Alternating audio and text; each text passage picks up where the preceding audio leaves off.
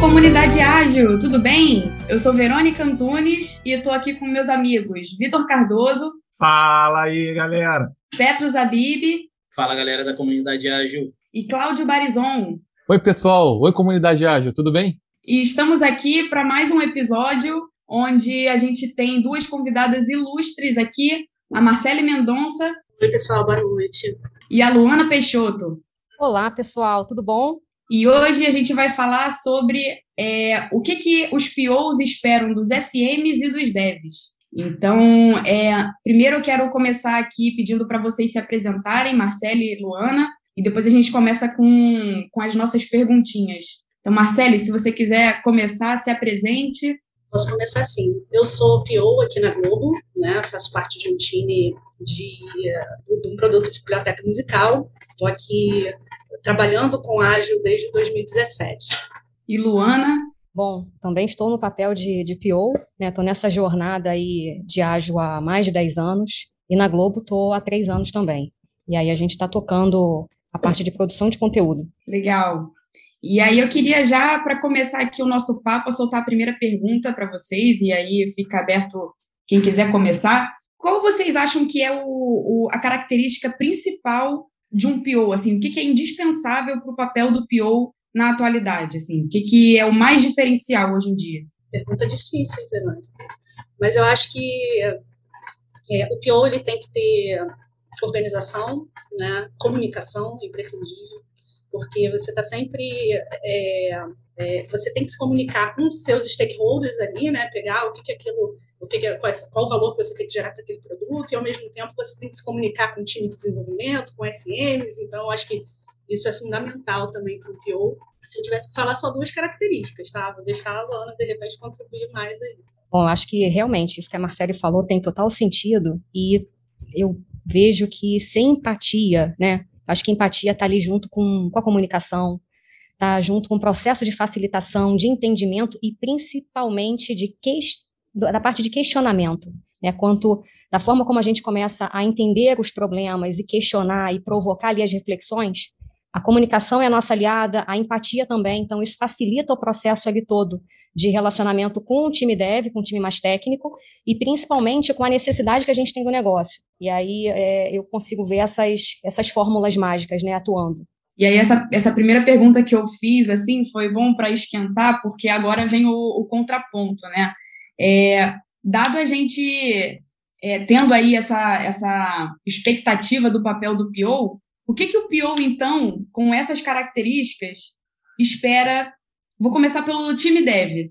O que, que o PO espera de um time dev é, para contribuir ali com o dia a dia em cima dessas características aí de um, de um PO? Olha, eu vou te dizer, assim, uma das coisas que eu mais espero do, dos times dev é a o questionamento.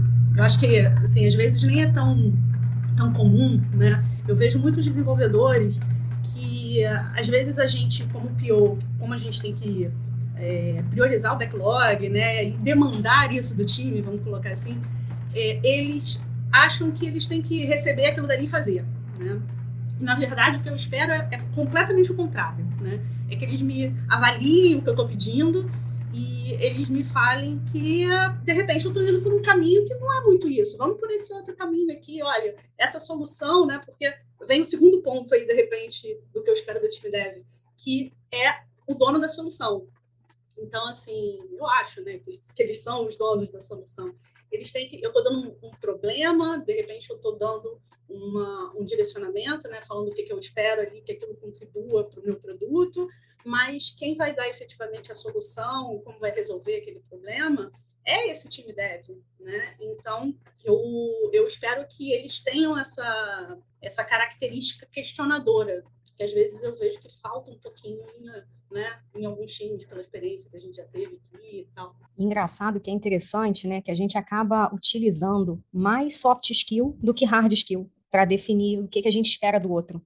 Né? A gente sabe que todos têm competência ali técnica ou estão em um momento de, de aprendizagem, mas Marcelo tocou num ponto muito interessante, porque eu citei o que, que é, a gente se vê ali como um papel de PO sendo mais questionador, né? E ela citou isso como time também, né? Com a opção ali de você trazer reflexão, de não aceitar, de repente, é, uma informação sem é, fazer uma colaboração. E aí, de novo, vem a palavra colaboração, né? a questão da transparência na comunicação. E esse sentimento de dono, esse ownership, ele é fundamental. A solução, ela é do conjunto, ela é do time como um todo. E sem essa colaboração, sem essa confiança e as competências ali multidisciplinares, a gente não consegue chegar num resultado de valor. E a Luana, a Luana falou em transparência, que eu acho que também é essencial. Se você, sem você ter transparência, sem você fomentar confiança com as pessoas, você também não consegue esse tipo de abertura, né? As pessoas não vão te questionar, falar contigo. Então, eu acho que esse ponto aí também é fundamental. Legal. E vocês dois são muito experientes. Ao longo da carreira de vocês, não, não necessariamente na Globo, tá? Vocês se depararam mais com esse perfil de dev que participa, que tem esse sentimento de ownership, que, que contribui para a solução, ou com devs que, cara, olha só, você é o PO, manda, fala o que você quer, manda o que eu tenho que fazer, eu vou codar e vou te devolver o que você me pedir. Qual dos dois perfis que vocês observam ou, ou, ou se depararam mais aí ao longo da carreira de vocês? Cara, então, na verdade, até por ter um, um, pouco mais de idade, né, e já ter passado por várias, várias formas de, de trabalho, é, presenciei muito quase escova beat. Estou aqui para fazer o meu. É, se não tiver escrito, não não desenvolvo. E aí a gente vem observando essa mudança de comportamento, né? Até por toda a jornada ágil que o mercado todo tá nessa vibe. Isso não é de agora, mas tem muito uma relação com amadurecimento e com as próprias experiências. Né? Não é uma receita de bolo. Eu acho que, de repente, é, chegando num novo time, a pessoa acaba vendo ali a energia do que está todo mundo, a gente vai organizando melhor a, a forma de trabalho para chegar nesse, nesse fluxo perfeito, né? De todo mundo ter o sentimento de dono. Acho que isso já é um formato muito maduro, onde todo mundo está envolvido ali numa entrega de valor e não numa entrega de quantidade, né? No passado a gente tinha muito esse histórico de, cara, vou entregar, batata quente está para o outro e, e, pronto, não está sendo envolvido e não querer participar. E eu acho que é uma mudança de forma de trabalho para todo mundo, né, Luana? Porque se eu falei que eu estou trabalhando com ágil desde 2017, a Luana já está um tempo mais, mas antes é, eu trabalhava com a gestão de projeto classicona mesmo, waterfall, né? E era, era uma outra expectativa, eu acho, para o desenvolvedor. Porque quando você pega um, é, uma especificação funcional e dá na mesa do cara para ele fazer, que, que você espera? Você espera que ele cumpra exatamente aquela especificação funcional, né? quando a gente vai para esse modelo ágil, é, eu acho que o, a expectativa, né, o que é, fica completamente diferente. Então é uma mudança para todo mundo, as pessoas eu acho que vão se se readaptando. Mas respondendo a tua pergunta, até eu acho que é, eu me deparei com metade metade, por incrível que pareça. Eu trabalhei com pessoas que eram muito analíticas assim também, né? E mas tem essas pessoas que vêm do mercado e vêm com essa experiência de especificação funcional e tal, e que já são mais, me dá aí transformar, eu já escutei muito transformar café em código, né? Não é isso que o pessoal faz. Engraçado que eu tenho o mesmo sentimento, Marcele, é, acaba ficando meio misto, né? Isso não quer dizer só da pessoa ter tido uma experiência já no waterfall ou no ágil, enfim, isso vai também do, do envolvimento, do quanto ela quer participar daquilo tudo. Né? Claro que tem é, todo um, um, vício né, do mercado, de, da forma como foi trabalhado, porque é um paradigma completamente diferente. A gente sabe que a forma de documentar é diferente, a forma de se olhar é, um problema de um lado para o outro é completamente diferente. Uma certa preguiça também, né? Porque, complementando um pouquinho, eu acho que tem uma certa preguiça, que eu vejo, tem pessoas, às vezes, saem da faculdade, isso que a Luana falou assim, nem, nem no mercado, né? Sai da faculdade e e a pessoa já quer, é, não quer pensar, né? Ela quer só codificar e eu não quero pensar no problema, não quero saber como é que eu resolvo isso. Vou pegando até o gancho aí na pergunta do Pedro na explicação de vocês. O quanto vocês acham que o time deve ter a visão do todo da parte funcional da, da, da solução ali com, e da necessidade do negócio e, e o quanto ter ou não ter isso impacta na solução dele e o quanto eles se interessam pelo negócio para conseguir ter essa visão mais ampla? Eu acho que é uma necessidade, né? Tem que ter essa visão ampla, porque você não consegue pensar nesse problema, né? Como a gente está falando aqui, se você não conseguir olhar para o todo, se você não conseguir entender o produto. E eu acho que isso é parte até do nosso papel aqui de PO, né? A gente precisa trabalhar isso nos nossos times. Super concordo. E, e, é interessante que o quanto mais se compartilhar ali o conhecimento, né, discutir aquele fluxo, aquele propósito, isso facilita lá na ponta. Então, não dá para ver de forma diferente, onde todo o domínio ali do, do negócio está com o PO, ou está com o responsável pela parte de usabilidade, que está mais próximo né, do PO em determinadas circunstâncias, em refinamento. Enfim, tem que ser um comportamento do, do time como um todo, de todo mundo entender isso. Boa, boa. Muito bom. E já pegando aqui para a próxima pergunta, é, vocês acham que o PO tem que ter conhecimento técnico para poder ajudar o time ou não?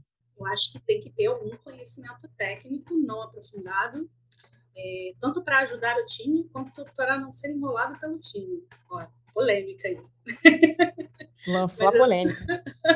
Mas eu acho Pô, a gente, que... a gente adora uma polêmica, Marcelo, mandou.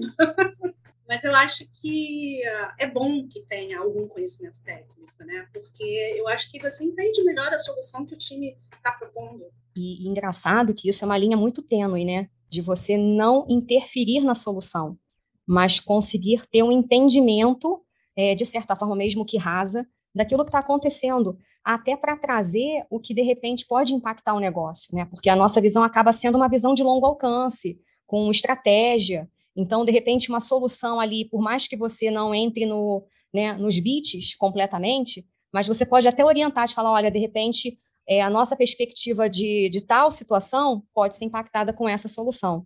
Mas realmente é, é uma linha ali, quase uma faixa de Gaza.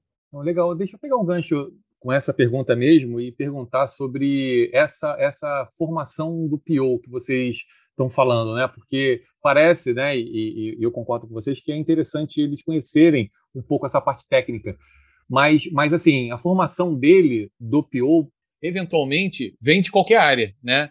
É, vários vieram de TI, né? A gente vê muito isso, mas principalmente quando as empresas começam a ter maturidade, de fato o PO começa a, a, a ser esse papel começa a ser exercido de fato por pessoas que conhecem o negócio de fato, né? Que é o ideal. E aí elas não têm essa, esse conhecimento técnico, né? É, o que, que vocês acham que essa pessoa precisa fazer para se preparar para isso acontecer? Ou vocês acham que com o tempo, até por osmose mesmo, isso acontece naturalmente? Como é que vocês entendem essa capacitação do PO para ter esse papel, para entender e fazer essa conversa mais técnica com o time? Eu já vi, já vi esses dois formatos, né? Tanto relacionado com pessoas completamente fora do, da esfera ali de tecnologia, e no início o aprendizado foi exatamente por osmose, né? Você vai entendendo ali a, a didática, vai entendendo os vocabulários, mas tem uma questão muito interessante, porque já é praticamente inato, até para quem está nesse tipo de, de papel, você ter uma visão mais é, lógica.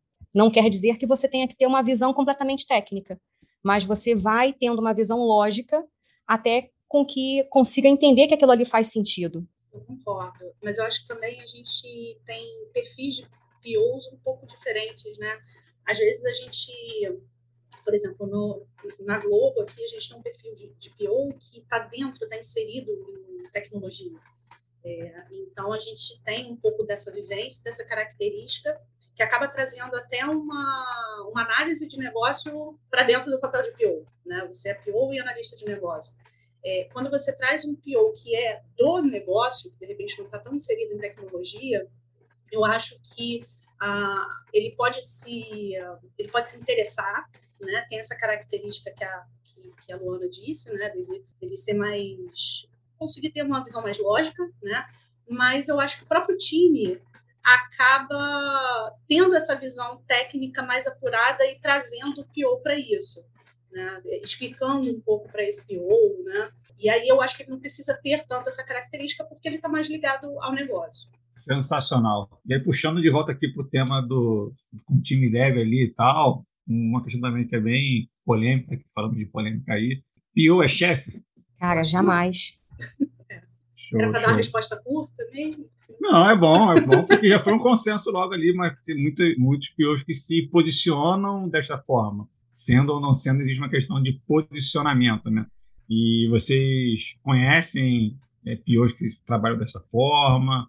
Ou isso, na visão de vocês, é, é um mito? Então, eu posso até pegar o gancho também e, e, emendar essa pergunta, porque eu vejo, ou já vi em alguns lugares, que a hierarquia ela é grande. Né? Então, o que o Vitor falou tem mais a ver com comportamento. E o que eu vou falar agora tem a ver com, com hierarquia mesmo.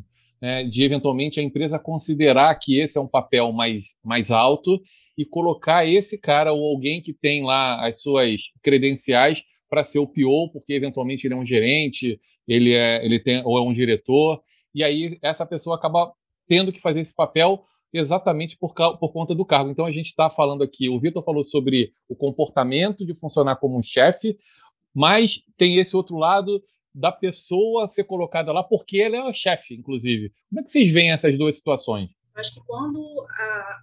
existe essa característica é mais desafiador ainda, né? Porque o PO, ele, quando ele faz o papel dele de PO, ele não pode ser chefe, porque você acaba é, minando aquela aquela questão da transparência, da confiança que o time às vezes não tem nessa figura de chefe, né? Não tem tanta abertura de repente para falar com essa pessoa que ele enxerga como chefe.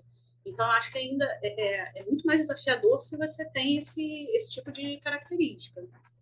Super concordo com a Marcele. E infelizmente a gente ainda vê em algumas situações, esse, esse, tipo de comportamento, né? E até do time deve também colocar essa barreira que Marcele bem citou, porque quando você tem essa postura de chefe ou de uma liderança, ou até mesmo por ter talvez migrado de uma, uma esfera de GP para produto, é, infelizmente você mitiga ali toda a colaboração do time, né? Essa questão hierárquica que vocês citaram, na verdade, acho que fica uma barreira entre o time, porque o time, na verdade, somos todos e não time dev, produto, né, usabilidade, liderança. Somos todos, todos estamos ali envolvidos para que aquilo ali seja entregue com um determinado valor. Então, assim, é, até de observar outros lugares, experiências antigas, realmente isso ainda existe. Mas eu acho que toda a comunidade, né, de uma forma geral, está com esse novo olhar para que a colaboração, a empatia, ela seja mais forte do que ainda uma autoridade ali de hierarquia por mais que você tenha essa característica, eu acho que é, por isso que eu falei do desafio, né? O, a, o PO ele tem que se colocar não como um chefe quando ele estiver nesse papel de PO, porque às vezes não tem saída. Você tem que colocar aquela pessoa ali que é o gerente, mas é a pessoa que consegue explicar melhor o negócio, se relacionar com os stakeholders. Então, é, eu acho que a pessoa ela tem que se colocar dessa forma e não se ver enquanto chefe quando estiver no papel de PO, né? Excelente, Marcelo. A gente está chegando aqui na metade do nosso tempo, então vamos encerrar aqui um pouco sobre a questão do time dev. Mas antes de passar para a visão dos SMs ali, eu vou trazer aqui quais foram as dicas que o time dev trouxe para os POs. E no final, eu queria que vocês comentassem sobre isso. E pelas dicas, vocês já vão entender algumas coisas aí no meio do caminho. Então, vamos embora. O que, eles falaram? PO tem que conhecer do ramo de atividade do negócio do cliente PO não é chefe, não seja chefe, é, ser um bom negociador e comunicar de igual para igual com o time, ser disponível, ter conhecimento técnico é bem-vindo, mas se relacionar com o time deve é muito mais importante do que a questão do conhecimento técnico, é, ter as habilidades necessárias para a convivência com, com, com a equipe, ter abertura para feedback, ser obstinado por métricas e ser receptivo às necessidades do time dev, como bugs e débitos técnicos. Queria que vocês comentassem um pouquinho, acho que não teve muita surpresa para vocês, mas vindo da galera, isso é uma dor constante deles. Então, queria ouvir um pouquinho de vocês aí sobre isso. Acho que a gente disse bastante, até de alguns pontos aí, né? É, essa questão de débitos técnicos e bugs, eu acho que faz parte da conversa. É, o time, às vezes eu vejo que o time de desenvolvimento ele acha que ele tem que priorizar bug porque está dando bug. E às vezes não é assim, né? É, não é porque está dando bug que aquilo dali é mais prioritário, de repente, do que colocar alguma outra, é, alguma outra funcionalidade, priorizar alguma outra questão. Mas se o time está vendo que aquele bug pode gerar um impacto, ele é, tem que trazer essa conversa né, para o PO e com certeza a gente vai priorizar aquilo dali, é, porque está vendo valor para o produto, né? Tá contribuindo para o produto. Então, eu acho que é super, super aceito, concordo com, com, com a dica aí, né? Mas esse ponto é interessante que a gente converse. Eu acho que essa comunicação é essencial. Eu ratifico o que Marcele disse. É incrível que, na verdade, todos esses pontos aí que foram relatados, né, como o que se espera do, do PO, pelo time dev, é, é exatamente também aquilo que a gente é, espera de comportamento. Né? A parte do, do bug, na verdade, ele é sempre muito é, questionado, não só o bug, mas a dívida técnica, o refactoring, então são alguns mitos que tem nesse processo todo do dia a dia. O produto ele é construído a quatro mãos, né? Sendo que realmente o PO como um papel ali com uma visão a longo prazo, ele de repente consegue identificar qual é o melhor momento daquilo ser feito, né? Exatamente como, como o Marcelo falou, de, aquele momento ali, naquele instante, você vai precisar fazer um atendimento para o negócio, porque tem uma dor muito mais latente. É claro que bug a gente precisa é, organizar para que ele não seja sanado, mas porque também é, vale uma reflexão, né? Aquela, mais aquela questão provocadora. Por que tem tantos débitos técnicos ou tem tantos bugs? Né? É uma questão ali de reciclagem do processo como um todo de desenvolvimento também. E aí acho que acaba sendo uma dica daquilo que a gente espera, né? Pelo menos eu espero isso. A gente espera sempre um produto com qualidade, né? Claro que a gente tem um time para ser entregue, aquilo tudo, mas quando você tem um olhar mais focado no problema, no propósito, é feito com colaboração, a gente consegue é, diminuir mais os bugs.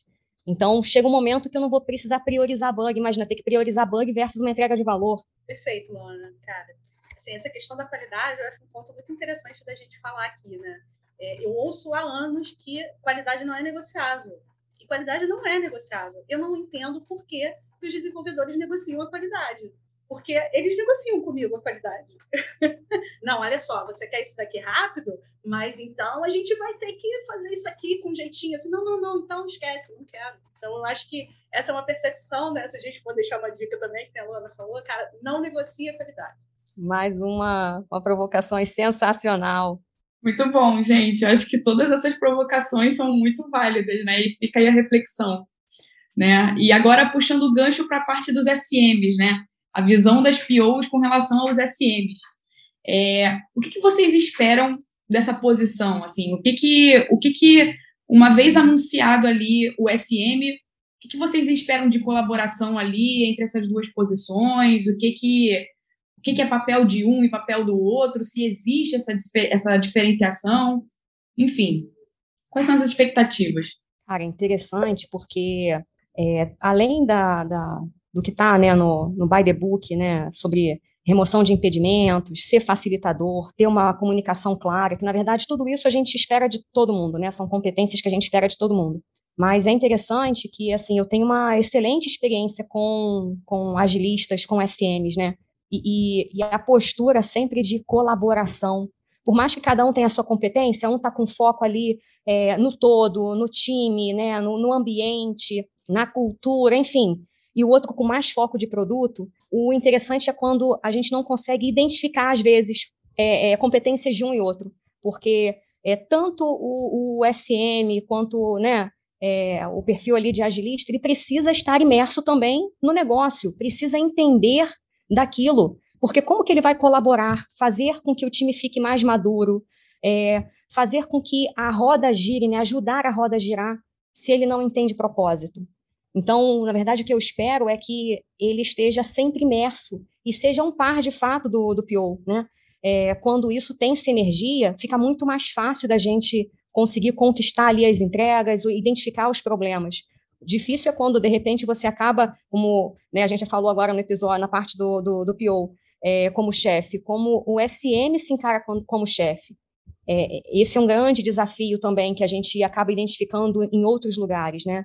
É, eu, eu vejo que às vezes já trabalhei com alguns SMs que se enxergavam dessa forma e eu acho isso muito prejudicial, né, para o time, porque acaba caindo naquela naquela questão que a gente falou, né, da confiança, né, e, assim, espero do, do SM exatamente essa, essa pessoa que assessora o time, não só na, no modelo ágil, né, para que ele consiga é, é, trilhar o caminho correto ali, que às vezes o foco do time de desenvolvimento está tão, é, é, tão.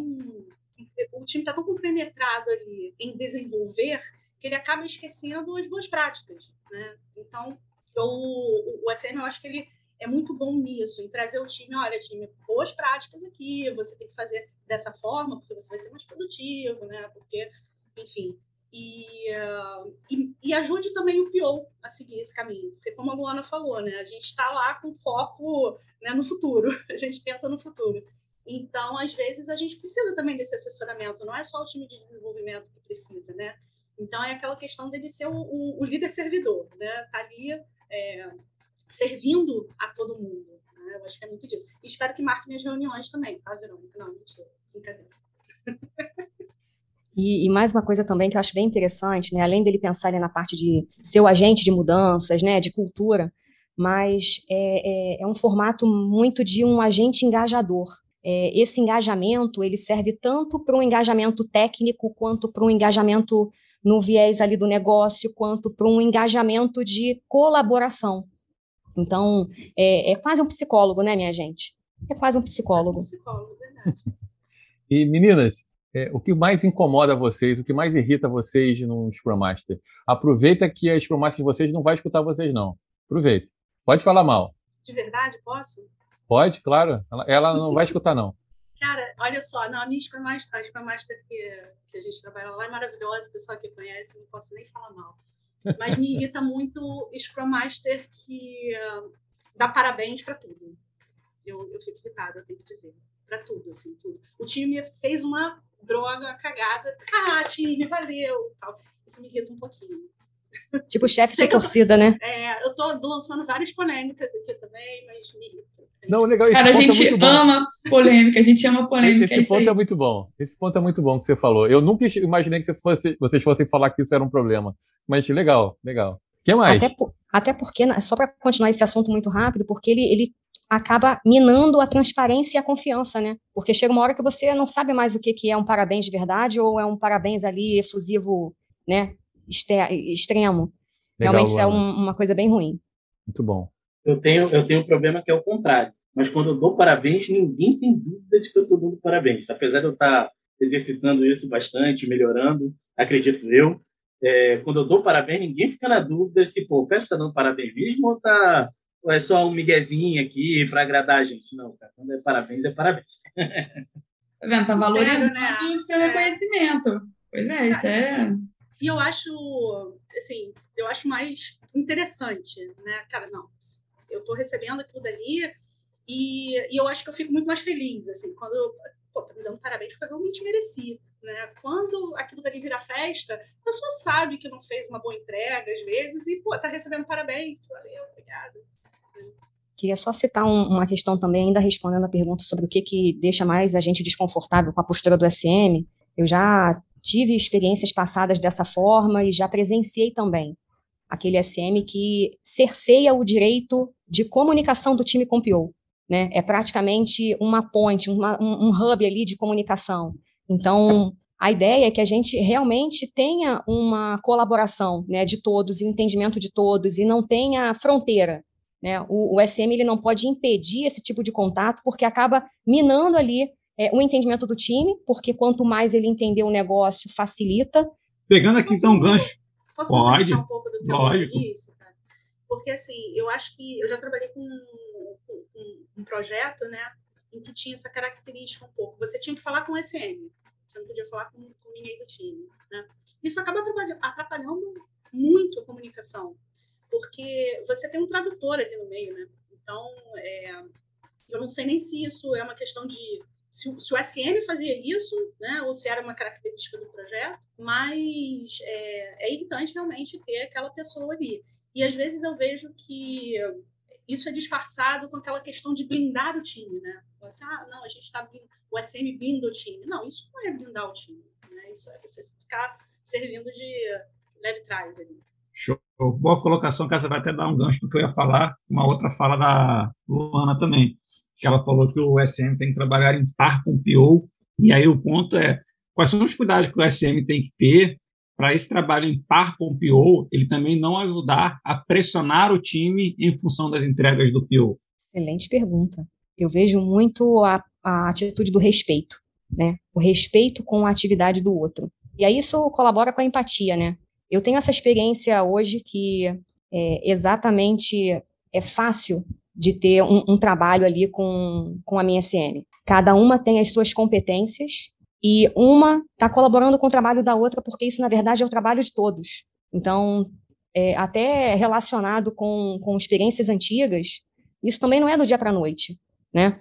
É, acho que cada um teve diversas jornadas aqui e a, o formato que eu tenho hoje de trabalho, eu ainda não tinha tido isso antes. Então, é, eu fico bem, bem feliz, porque a gente tem uma jornada enorme aí pela frente para trazer sucesso. E pensando aqui na tua pergunta, Vitor, mas eu acho que quando a gente trabalha é, em prol do mesmo objetivo, todo mundo, né, o SM, o PO, o time dev, é, ninguém se sente pressionado. Então, eu acho que é, esse é o grande segredo. Assim, é, quando a gente trabalha próximo, não, não tem uma coisa que ah, o PO e o SM vão fazer para o time não. Não, o time não vai se sentir pressionado anyway, porque ele está entendendo o objetivo que ele tem que entregar, ele está entendendo o que, que a gente está pedindo, o que, que o SM está fazendo, e aí eu acho que não gera essa pressão. Essa, para mim, seria a mágica do negócio. E tem uma questão também que, na verdade, os pares não são só o produto e, e o agilista. Né? Os pares é a, a quem está com um olhar ali de qualidade, de usabilidade, e todo mundo, no mesmo momento como par, é que a faz a roda girar de fato. Excelente. Pergunta difícil com excelente resposta. Muito bom. Vou fazer uma outra um pouco mais fácil aí.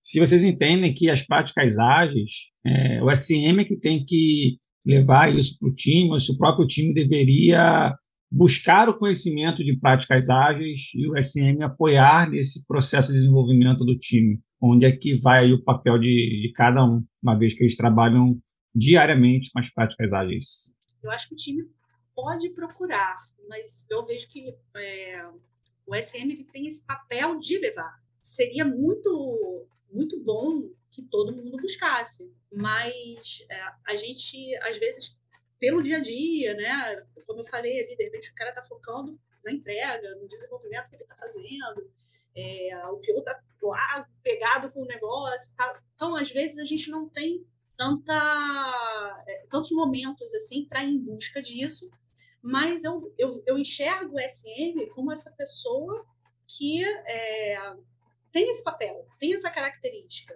né? Ele está ali olhando exatamente esse ponto. Então ele pode trazer isso para o time, mas seria maravilhoso se as pessoas também buscassem, porque é, cada vez mais a gente vai crescendo, né? Se a gente busca conhecimento, a gente vai só tem a crescer. Eu acho que na verdade esse é um dos maiores desafios do, do SM, né? é, é, engajar as pessoas para que tenham esse tipo de, de comportamento né, e valorizem a cultura. Realmente, cada um ali tem a sua própria competência, o time deve estar preocupado com a qualidade, né, com a forma que traz as soluções, o PO com um olhar mais à frente, olhando para o produto, e o SM com é, essa demonstração e essa evangelização sobre o que, que é uma boa prática, né, de, de forma de trabalho, de sinergia, então, acho que o maior desafio dele é justamente esse. O, o, é, o, todo, né? Entender isso e fazer rodar sem com que ele precise dar ali as, os toques diários. Eu agora vou fazer uma pergunta similar a essa aí, só que com um viés um pouquinho diferente, que é se o, SM deve dominar técnicas de processo de discovery para fazer os levantamentos de necessidade do negócio, que é uma coisa que o PO precisa fazer, né, para poder criar o backlog, porque eu vejo muitas vezes os SM se certificando como PO para poder ajudar o PO. É, como vocês veem esse tipo de, de atitude do SM? Se ele deveria, às vezes, se concentrar em outras habilidades para ajudar mais no dia a dia do time, no desenvolvimento do time, ou se ele deveria se dedicar também tempo de estudando para poder ajudar nesse processo do PO. É lógico que não é excludente uma coisa ou outra, né? mas só vocês trazerem uma visão de vocês sobre isso. Eu acho que pior é time. Tudo que, tudo que o SM faz é, para ajudar é válido, mas eu não vejo que isso seja é, imprescindível, né? ou seja, papel do, do SM é, ter, dominar todas essas técnicas de discovery, porque é, eu acredito que isso é um, é um papel do PO. Né? Então, mas não acho que o SM também esteja invadindo é, se ele quiser ter esse conhecimento e quiser ajudar o PO, Né? É, é até um pouco da. complementando a pergunta que você fez antes, né, Vitor? Se cada um for em busca de outros conhecimentos que não sejam da sua área, você vai conhecer também o que, que o outro faz e você vai poder ajudar, você vai poder contribuir. Então, se o SM tem essa disponibilidade, maravilha. Não acho que seja imprescindível, não acho que seja papel. Concordo. Eu acho que também acaba sendo uma das ferramentas ali de facilitação, né? Isso converge também um pouco com o papel dele de, de facilitar a comunicação. Mas realmente é, é, um apoio. E aí, com esse olhar e preocupação do que, que de repente, o PO está precisando, ou até para dar um feedback né, de auxílio para o PO, acho que serve sim, é válido.